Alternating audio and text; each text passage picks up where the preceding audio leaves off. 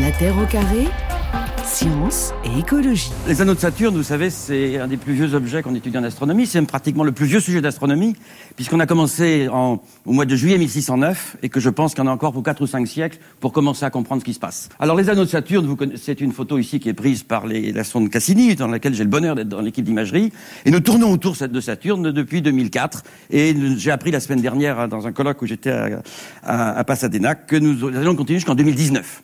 Et donc, euh, l'Agence spatiale française me financera jusqu'à deux ans après. Et donc, je suis en train actuellement de lutter contre la retraite. Je suis pour la suppression de la retraite, mais j'ai voulu faire une manif. J'étais seul dans la rue.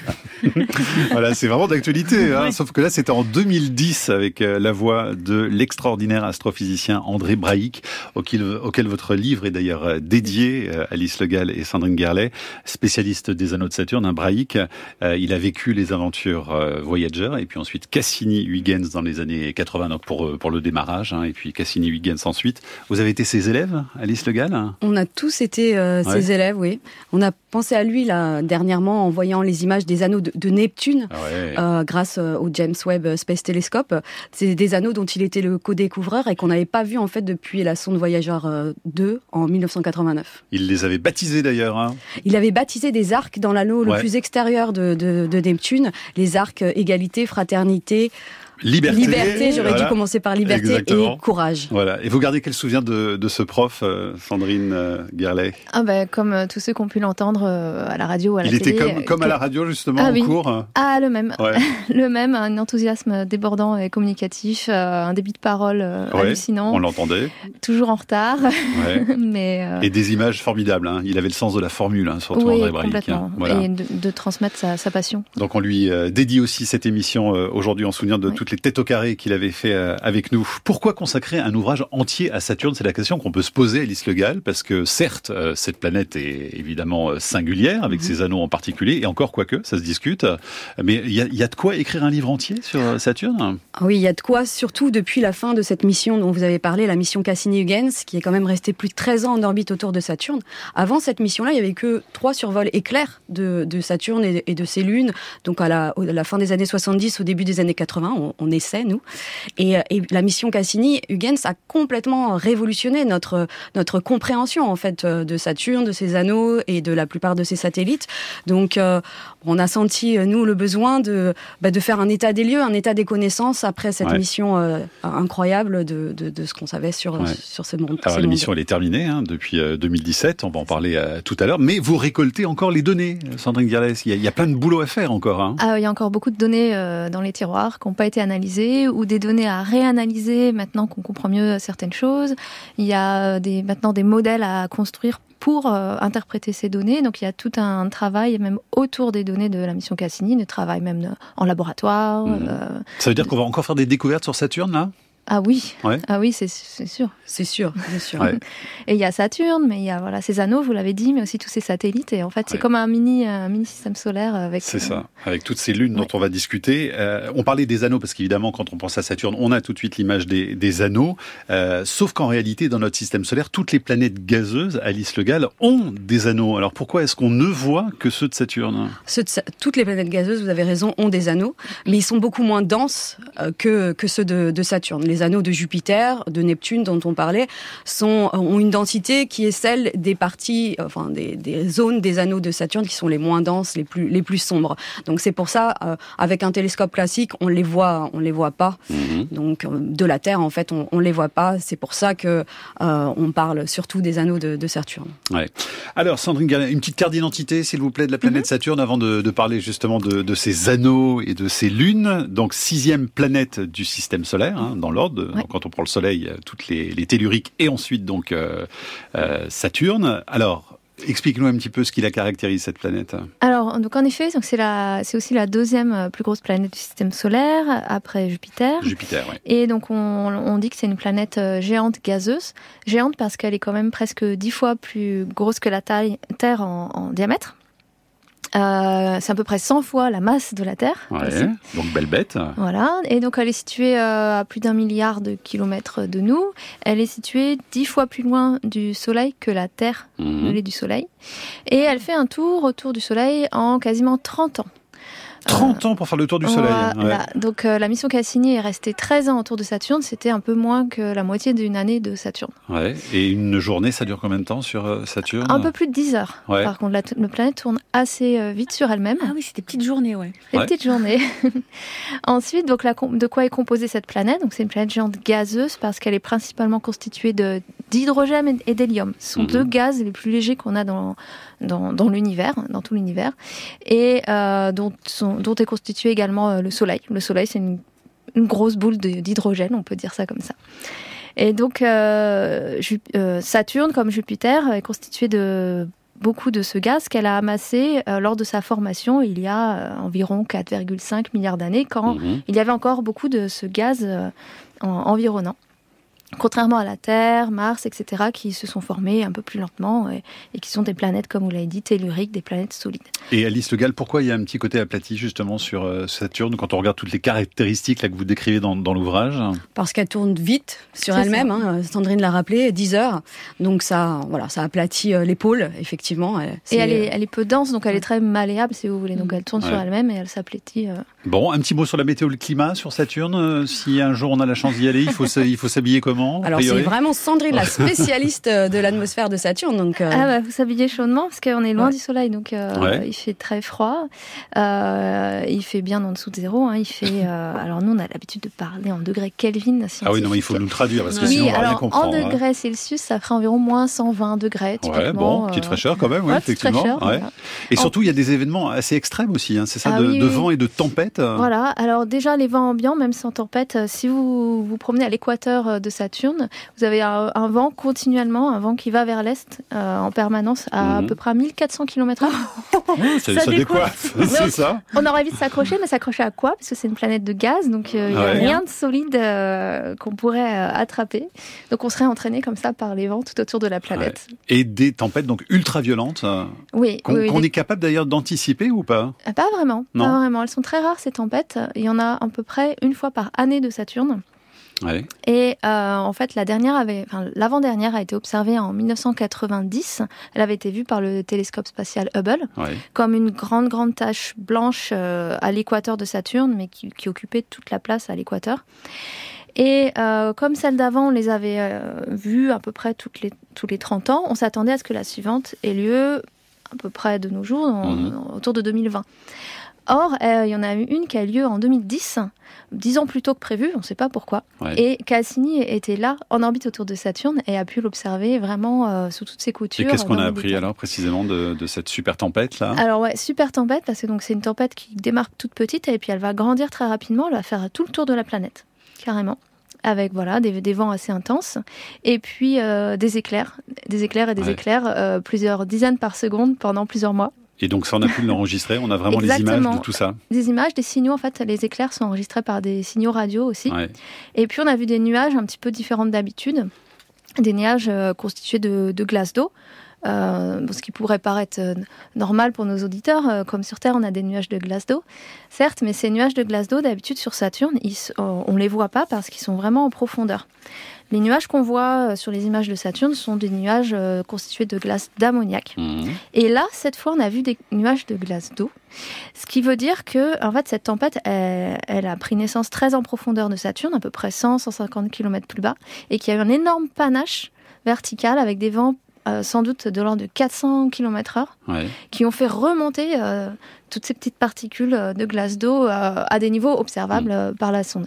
Donc c'est un panache euh, énorme, un gros panache comme les panaches orageux sur Terre. La question de l'eau, on en parlera euh, évidemment. Encore un tout petit mot sur les, satellites parce qu'ils sont hyper nombreux autour de Saturne. Il y en a combien? 70 à peu près? Au plus même, au, dernier, au dernier décompte, 82. Euh, Ça veut dire qu'on en découvre régulièrement? On en découvre, alors de moins en moins parce que ces derniers temps on braque, les télescopes sont de moins en moins mmh. braqués vers Saturne puisqu'il n'y a plus de, missions en orbite, mais, mais potentiellement il y en a, il y en a d'autres. Donc 82, le plus grand d'entre eux, je pense qu'on va en reparler, c'est Titan hein, qui a des dimensions pleines qui est plus grand même que, que Mercure, la plus petite de, de, nos planètes. Il y a six autres satellites qui sont suffisamment massifs pour être euh, sphériques. Et puis le reste, ce sont des petits satellites de quelques kilomètres, dizaines de kilomètres de diamètre, aux formes très biscornues. Ouais. On en a des petits qui sont faits de glace, nichés dans les anneaux ou aux abords des anneaux, et toute euh, une ribambelle beaucoup plus loin de la planète euh, dont, dont on pourra reparler Il aussi. y en a deux qui nous intéressent, Titan et Encelade en particulier.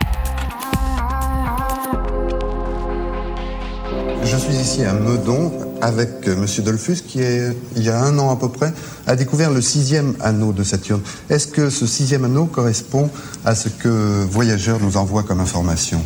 Eh bien non, pas du tout. Euh, Voyager est un admirable instrument pour étudier les structures fines des anneaux internes, mais l'anneau découvert avec ce télescope l'année dernière s'étend extrêmement loin. Au contraire de la planète, il est très ténu, tellement fin que même Voyager n'avait pas à l'observer. C'était en 1980 sur Antenne 2, l'astronome Audouin Dolphus à l'observatoire de Meudon, Alice Le Gall et Sandrine Guerlet pour parler de Saturne et donc de ses anneaux.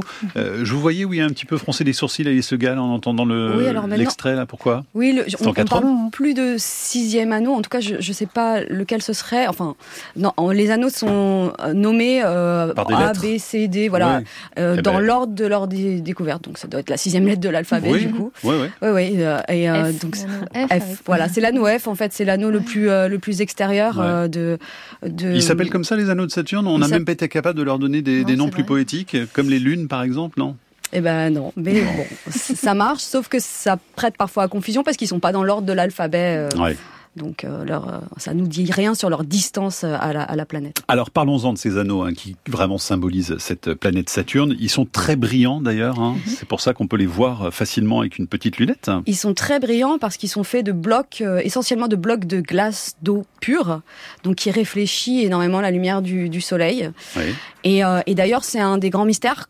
Comment, enfin, euh, pourquoi sont-ils si brillants? Normalement, dans, le système solaire, dans l'univers en général, il y a plein de poussières euh, sombres qui se baladent, notamment près de Saturne, qui, qui attire cette poussière. Et on se dit que s'ils sont vieux, ces anneaux, ils devraient être sales. Or, ils sont très propres. Donc, c'est pour ça qu'il y a des gens qui sont convaincus que les anneaux de, de Saturne sont, sont jeunes. Ouais. Mais ça reste une question euh, largement débattue en- encore aujourd'hui. L'âge, des anneaux, Ouais. comment Est-ce ils qu'ils se sont ont, formés est-ce qu'ils se sont formés au moment de la naissance de la planète, c'est-à-dire il y a 4,5 milliards d'années, ou est-ce qu'ils sont beaucoup plus jeunes Et s'ils sont beaucoup plus jeunes, ils pourraient avoir quel âge alors?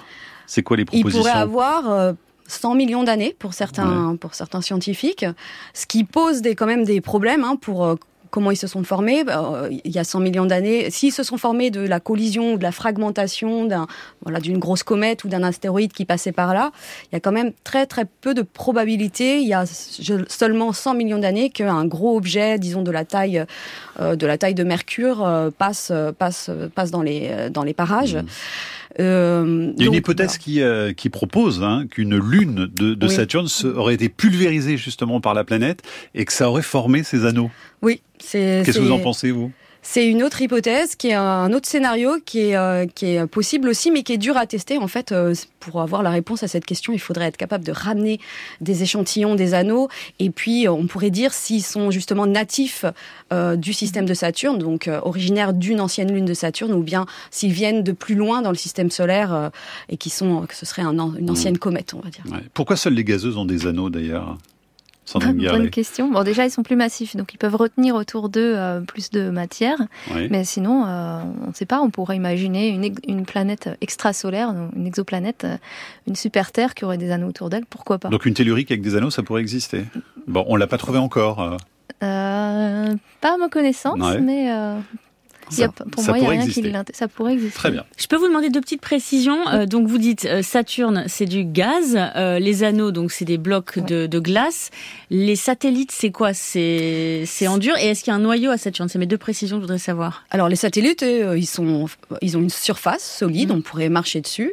Euh, certaines certains de ces satellites sont faits essentiellement de, de glace d'eau, Euh, d'autres c'est un mélange de glace et de roche. hein. Euh, et, euh, et en revanche, en ce qui concerne Saturne, je laisse peut-être Sandrine répondre. ouais. Oui, en fait, on dit que c'est major- majoritairement du gaz, mais il y a aussi quand même euh, un intérieur avec euh, un noyau. euh, Petit noyau d'environ 10 à 20 masses terrestres par rapport aux 100 masses 100 terrestres ma- de ouais. Saturne. C'est pour ça qu'on dit que c'est une planète surtout gazeuse, mais on pense qu'il y a un noyau, Mais de quoi alors? Un Alors, milieu de quoi? un mélange de roches et de glace, alors euh, sous très très très très haute pression. Il y aura une pression à l'intérieur de Saturne, la pression serait de plusieurs millions de fois la pression atmosphérique. euh, Vous dites on pense qu'il y a un noyau, donc on n'est même pas sûr. Alors en fait, on ne sait pas si le noyau il est bien euh, défini euh, ou si, en fait, ce serait plutôt ce qui domine actuellement, ce noyau, il serait un peu dilué à l'intérieur. En fait, il y aurait pas une transition très nette et très marquée. Mm. Mais au fur et à mesure qu'on s'enfonce de Saturne, on trouverait de moins en moins de gaz et de plus en plus de ces euh, glaces et des roches. Mais comme si le noyau, voilà, il était un petit peu dilué dans l'enveloppe de Saturne. Alice Legal, pour ceux qui aiment les, les belles images de, de planètes, là, alors justement sur les anneaux, il y a des clichés dans le livre qui sont d'une beauté, avec une précision, c'est extraordinaire quand même. hein. Là, vous avez fait un choix euh, hyper intéressant parce qu'on peut les voir de très très près. Tout à fait. Mais On a, on a eu le choix et c'est grâce à, à la Missia Cassini. hein. Depuis, depuis la Terre, euh, voilà, on voit les anneaux tels qu'ils, euh, tels qu'ils sont orientés par rapport à la Terre à un moment donné. Alors qu'avec une sonde spatiale, on peut euh, faire le tour de la planète et regarder, la regarder et regarder ces anneaux euh, sous toutes les coutures. Ouais, Ça ressemble vraiment à des, des disques vinyles. ouais c'est vrai. Ouais. Oui. Avec les sillons. Ouais. Hein Oui, et malgré tout, donc ces, euh, ces anneaux donc sont constitués, comme l'a dit Alice, de myriades de, de blocs de quelques centimètres, quelques mètres au maximum euh, de diamètre, quoi. Et euh, mais même avec les zooms les plus fins de Cassini, on n'arrive pas à résoudre individuellement ces blocs. On a toujours l'impression de quelque chose de continu, mais en Ouais. fait non, ce sont. Mais là, on voit la glace hein, sur, les, sur les clichés, c'est vraiment ça. Hein. Alors, on voit que c'est brillant. Il y a, il y a quelques images qui sont des, des vues d'artistes. hein. Donc là, euh, on voit pas les blocs individuels comme, euh, Mhm. comme le disait Sandrine. Mais en revanche, on se rend compte à quel, enfin, de la finesse de, Oui. de, de cette structure, hein, puisqu'il s'étend sur plusieurs dizaines de milliers de kilomètres. Ouais. et que l'épaisseur moyenne des anneaux, c'est 10 mètres. C'est c'est rien. Donc je crois que c'est l'équivalent c'est d'une feuille de, de C'est- si l'épaisseur d'une feuille de papier divisée par 10 000. 10 je 000, crois. ouais, c'est ça. Si on rapporte à l'échelle, c'est extrêmement Ouais. fin. 10 000 fois Malgré leur longueur, hein, on est entre 75 000 et 140 000 kilomètres, c'est ça pour, pour ces anneaux. Est-ce qu'ils font de l'ombre à la planète ah, oui, Saturne? Bien Ouais. sûr. En fait, Saturne a des, a des saisons comme la Terre, puisqu'elle est inclinée sur euh, son axe d'environ 26-27 degrés, comme la Terre est inclinée de 23 degrés euh, euh, sur son axe de rotation. Ouais. Donc les 1400 km heure de vent et les moins 120 degrés, c'est été ou hiver ça? Tout, tout le temps. Ah, le vent à l'équateur, c'est tout le temps, il, il change pas. Euh, et du coup, Saturne a des saisons, c'est-à-dire que euh, quand c'est l'été dans l'hémisphère nord, les anneaux sont euh, éclairés sur une de leurs faces, et dans l'hémisphère sud, dans l'hémisphère d'hiver, il y a l'ombre de, de ces anneaux qui se projette. Donc cette ombre va, euh, voilà, balayer d'un hémisphère à l'autre au fil des saisons. Et ça fait baisser la température du coup ou pas? Eh bien, justement, on avait prédit euh, avec des modèles qu'il devrait faire plus froid dans l'atmosphère de Saturne sous l'ombre des anneaux. Mhm. Et la sonde Cassini a- nous a permis de mesurer la température euh, dans l'atmosphère avec des, en regardant euh, des données dans l'infrarouge, euh, l'infrarouge Mhm. thermique, on appelle ça. Et on a vu qu'il faisait pas moins froid. Euh, pas plus, pas plus froid. Pas plus de moins 120 Il faisait la même température en fait dans l'ombre et en dehors de l'ombre des anneaux. Et ça, euh, euh, on, l'a- on a pu l'expliquer après. Ouais. par euh, un effet de dynamique atmosphérique. En fait, sous l'ombre des anneaux, il, euh, il y a très très très probablement un, un vent vertical, mais cette fois donc qui descend, une descente d'air. Et euh, dans l'atmosphère, quand on a une descente d'air comme ça, ça va comprimer l'air. Et un peu à la manière de l'air qui chauffe de la pompe Ouais. à vélo quand on le comprime, euh, voilà, l'atmosphère de Saturne chauffe aussi sous l'ombre des anneaux. Et ça compense cet effet de d'ombre.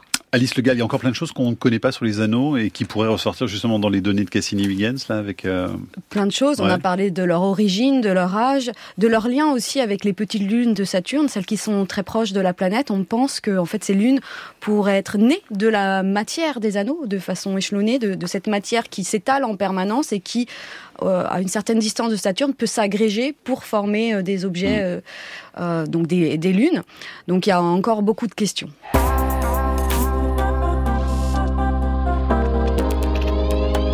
C'est le paysage le plus lointain jamais photographié par l'humanité.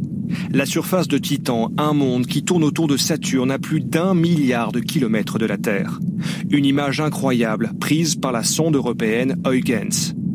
Il y a cinq ans, le robot de 300 kilos plongeait dans l'atmosphère orangée de Titan, capturant au passage le son du vent.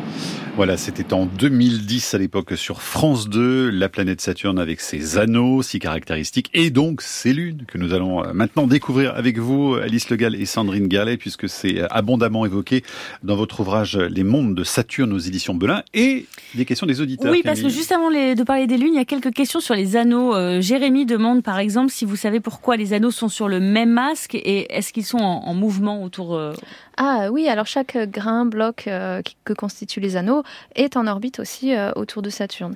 Et ils sont sur le même plan, justement par l'effet de la rotation aussi. Et parce que Guillaume ajoute, pour quelle raison justement les débris gravitant autour d'une planète se mm. déplacent-ils sur une seule orbite formant des anneaux et pas euh, en couche chaotique Pourquoi c'est pas une grosse pagaille en fait? Oui, en fait ça s'étale au fur et à mesure. ces anneaux sont en permanence en train de s'étaler. C'est pour ça qu'aujourd'hui ils sont fins. Peut-être que dans le passé ils étaient plus épais, c'était plus la pagaille. Mais sous l'effet de, il y a un petit peu de frottement, de friction entre les grains. Euh, ça fait qu'il y a un petit peu aussi de, de de perte d'énergie et tout ça s'étale et euh, devient de plus en mm. plus fin et, s'organise euh, comme ça. Alice Le Gall, alors les lunes, les mondes justement de, Saturne, 82 euh, satellites, hein, vous le disiez tout à l'heure. Est-ce qu'on sait à quel moment ils se sont formés ou est-ce que c'est une histoire aussi là très chaotique donc les, les, les, lunes qui sont proches de Saturne, voilà, on pense, je, je le disais un petit peu tout à l'heure, qu'elles sont, qu'elles sont peut-être nées de la matière des anneaux. Donc les anneaux s'étalent, Sandrine vient de le rappeler, et, euh, leur euh, matière, euh, à une certaine distance de Saturne, peut s'agréger et former des lunes. Et donc les lunes les plus proches de Saturne, jusqu'à la lune qu'on appelle Rhea, se seraient formées comme ça de façon échelonnée à partir des anneaux. Les lunes qui sont très très éloignées, qui sont petites, hein, quelques dizaines de kilomètres de diamètre, mais qui sont très éloignées à plusieurs millions de kilomètres de Saturne, qui sont beaucoup plus sombres que les lunes qui sont proches de la planète, elles, on pense qu'elles ont été adoptées. Elles sont pas natives du système de Saturne. Ah On pense que ce sont d'anciennes comètes ou d'anciens astéroïdes donc qui viennent de la ceinture de Kuiper, donc des, vraiment des, confins du système solaire. Et elles ont été acceptées euh, dans la famille saturnienne, c'est ça On a ouvert les bras à ces petits satellites elles qui étaient là tout seuls à s'emmerder. Euh, ouais, attirées, capturées euh, par, la planète. Et puis elles sont restées là sur des orbites donc très lointaines, souvent très inclinées, parfois rétrogrades, donc qui va dans le sens inverse, mhm. la rotation de Saturne sur elle-même. Donc ça, on est capable de le distinguer, savoir quelle lune provient d'ailleurs et a été justement intégrée, et celle qui était native peut-être de ce système saturnien. Justement, des lunes qui ont des, euh, orbites rétrogrades, donc dans le sens inverse du mouvement de la planète sur elle-même. C'est un peu bizarre. Voilà, c'est peu probable qu'elle soit née quand même euh, dans, mm. dans le système, en même temps que la planète en tout cas.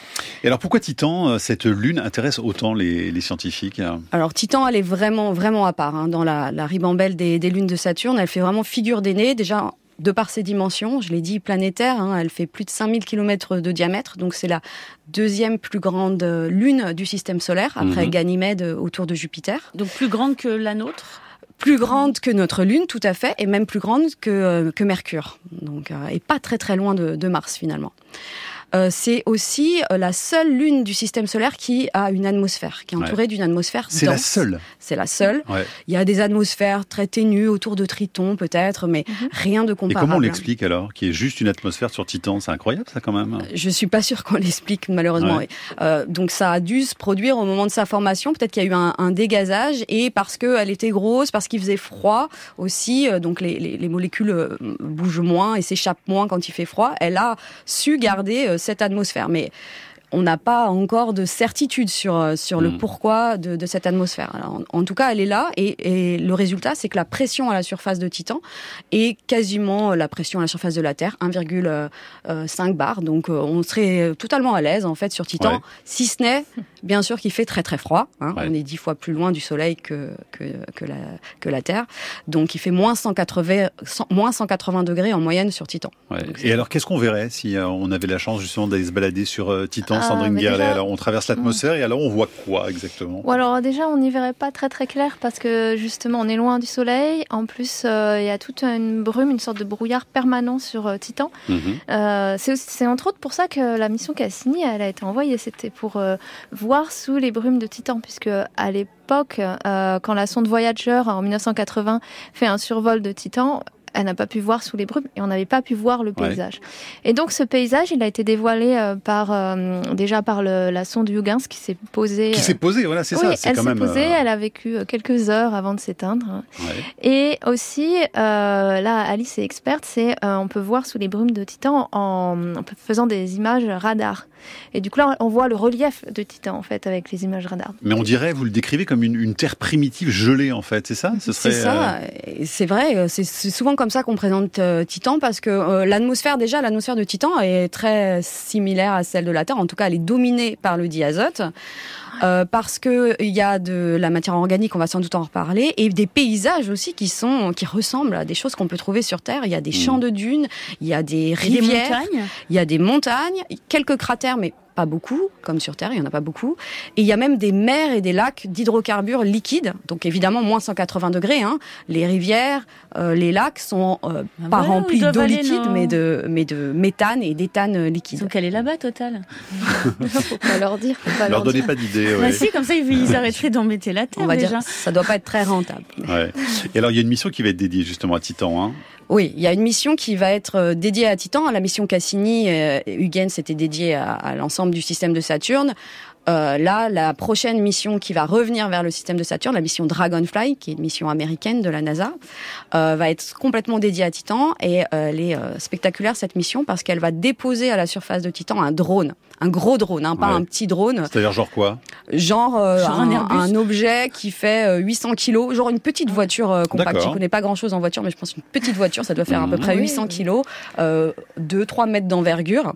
Donc un drone qui va se poser à la surface dans, dans un champ de dunes et qui va euh, pendant au moins 3 ans et demi aller visiter différents sites euh, à la surface de Titan. Donc il pourra parcourir au moins 200 km. C'est c'est pas Ouais. mal en fait un, un, un drone parce que quand on compare à ce que à la, à la au rayon que peut de, que peut parcourir les, les rovers sur Mars hein, en 10 ans, euh, je crois que Curiosity a fait une vingtaine de kilomètres. Là, on ira faire de 200 Ouais. km. Mais c'est pour quand ça? Parce qu'il faut Alors- être patient hein, quand même dans votre boulot. Hein. Oui, oui, mais c'est pas si loin. C'est le lancement est prévu en 2027 Ouais, pour une arrivée au milieu des années 30. voilà. Faut combien d'années Ouais, faut, faut 5, 6 ans et demi, pour 7 aller- ans à peu près. euh. Alors la mission Cassini, ça s'est terminé en 2017. Hein. Elle a fait donc un- une plongée vertigineuse avant de se désintégrer. On va écouter l'extrait d'un petit reportage du National Geographic à ce sujet. Pasadena, Californie, 2017. Salle de contrôle de la mission Cassini. Les scientifiques sont partagés entre euphorie et chagrin. La sonde qu'ils ont choyée pendant des décennies exécute une ultime manœuvre. Un plongeon dans l'atmosphère de Saturne. Mais bien qu'elle court à sa perte, Cassini continue d'enregistrer des données et fournit des images extrêmement proches de Saturne. Voilà, même dans le champ du cygne, il y avait encore de la science. Hein, finalement, c'était ça, puisque Ah, la, mission était condamnée, et Ouais. puis il y avait encore les dernières données qui pouvaient être récoltées.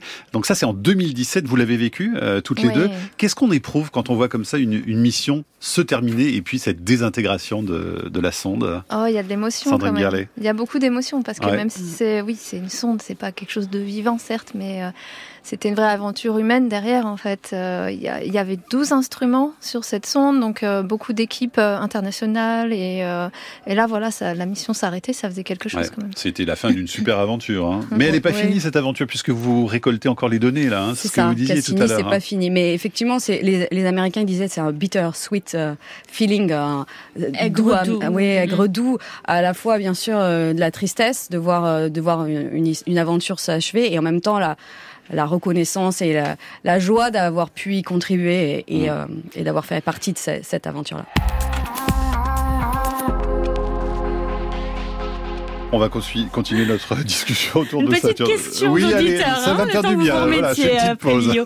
Euh, Leslie voudrait savoir si euh, nos satellites euh, peuvent avoir des, des impacts euh, sur, euh, sur les planètes et pourquoi pas sur Saturne, même si ça me paraît être très loin. Mais euh, Alors nos satellites, pas ceux qui sont en orbite Ouais. autour de la Terre, mais les, les- les sondes spatiales qu'on Ouais. envoie, en fait, euh, il y a des régulations très fortes. Il y a même ce qu'on appelle une politique de protection planétaire, qui est que toutes les sondes qu'on envoie, il faut qu'elles soient extrêmement propres, pas qu'il y ait de bactéries euh, terrestres qui euh, restent euh, sur la sonde et qui soient, par exemple, surtout pour les, les missions martiennes, euh, quand on envoie un robot sur Mars analyser des échantillons pour trouver la vie sur Mars, il ben, faudrait pas qu'il trouve Mm. euh, Ouais. une bactérie euh, terrestre. oui, qu'on a ramené en voilà. faisant- ouais. Et c'est aussi pour ça que la mission Cassini, il a été décidé à la, à la fin de sa vie de la faire se cracher dans l'atmosphère de Saturne. Euh, parce que euh, sinon on aurait pris le risque de perdre le contrôle de la sonde qui n'avait plus de carburant, donc Oui. on ne pouvait plus contrôler son Et orbite. donc d'aller contaminer Et peut-être potentiellement voilà, d'autres Titan mondes. ou Encelade. Ah oui, bah alors là, merci pour la transition. Elle est bien cette Sandrine Guerlet. Vous allez me remplacer pendant les vacances. ça, ça va me reposer. Encelade, donc autre lune de Saturne.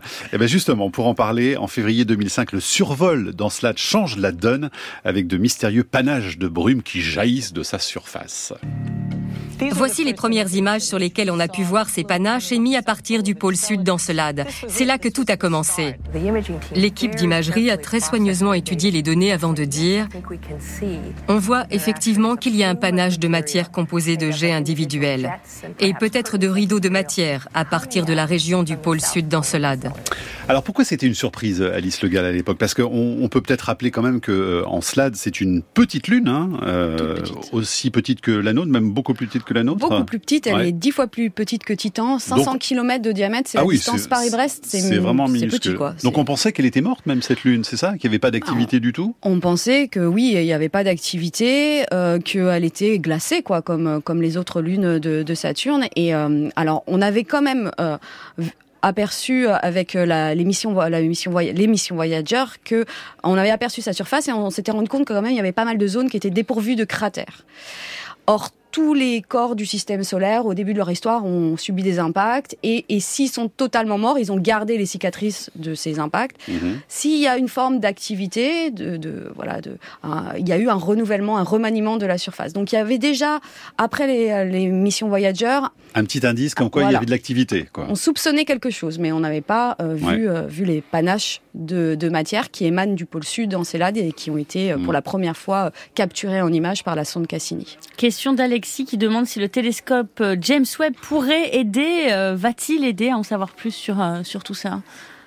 Alors le, le James Webb a été euh, ben, en novembre dernier euh, tourné vers euh, vers Titan pour la, la première fois. Et euh, j'invite vos auditeurs à aller regarder sur internet les images. C'est assez en tout cas pour nous revoir Titan c'est assez émouvant. Euh, notamment il y a, y voit, une image voilà il y a une image où on regarde dans l'infrarouge dans ce qu'on appelle une des fenêtres de transparence de l'atmosphère de Titan. Donc on peut deviner à travers l'atmosphère la surface. Donc la taille des pixels de cette image c'est 200 km donc c'est- c'est pas précis, précis. oui, mais c'est suffisant quand même pour ben, deviner la plus grande mer de Titan, deviner les champs de dunes à l'équateur, les zones plus brillantes aussi, les plus montagneuses.